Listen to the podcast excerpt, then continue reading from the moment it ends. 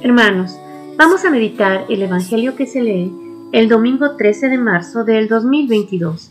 El Evangelio que se lee es el de San Lucas, capítulo 9, versículos del 28b al 36. En aquel tiempo, Jesús cogió a Pedro, a Juan y a Santiago, y subió a lo alto de la montaña para orar. Y mientras oraba, el aspecto de su rostro cambió sus vestidos brillaban de blancos. De repente, dos hombres conversaban con él.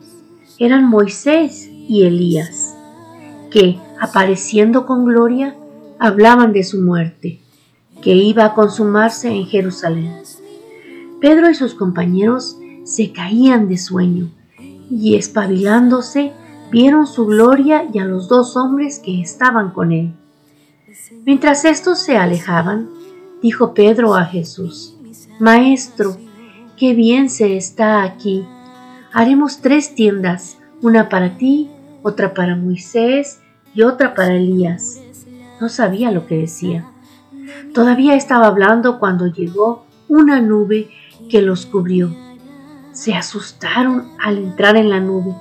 Una voz desde la nube decía, Este es mi Hijo, el escogido, escuchadle. Cuando sonó la voz, se encontró Jesús solo. Ellos guardaron silencio y por el momento no contaron a nadie nada de lo que habían visto. Palabra del Señor. Gloria a ti, Señor Jesús.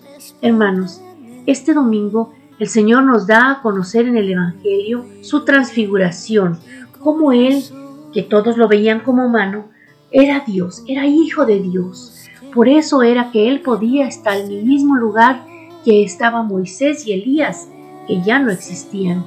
Todavía para reiterar la acción, el cielo se abre y el Padre dice otra vez, este es mi Hijo amado.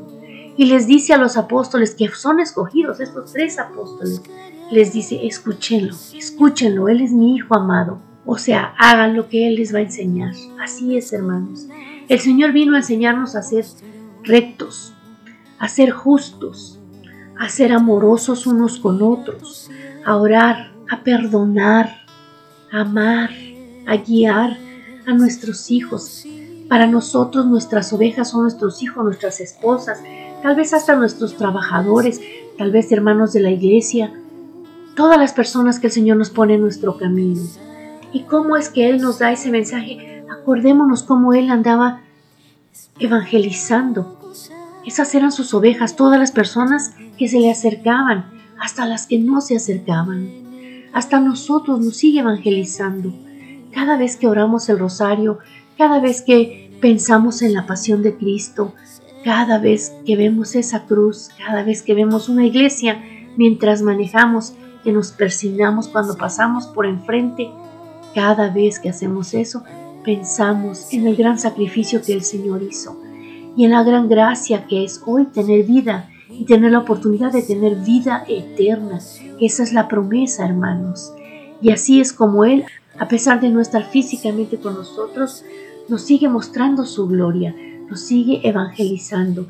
Ahora estamos en la cuaresma, empieza la Pascua, vamos a vivir nuevamente la resurrección del Señor, a festejarla, un año más, hermanos.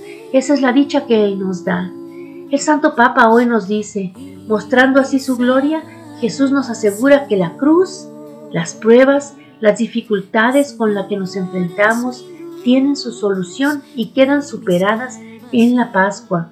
Por ello, en esta cuaresma subamos también al monte con Jesús. ¿Pero en qué modo? Con la oración. Subamos al monte con la oración la oración silenciosa, la oración del corazón, la oración siempre buscando al Señor. Permanezcamos algún momento en recogimiento, cada día un poquito. Fijemos la mirada interior en su rostro y dejemos que su luz nos invada y se irradie en nuestra vida. Vamos de la mano del Señor, hermanos, en esta cuaresma, en esta Pascua que va a empezar. Vamos de su mano a adorarle, a pedirle, a darle gracias y a darle un poco de nosotros, hermanos.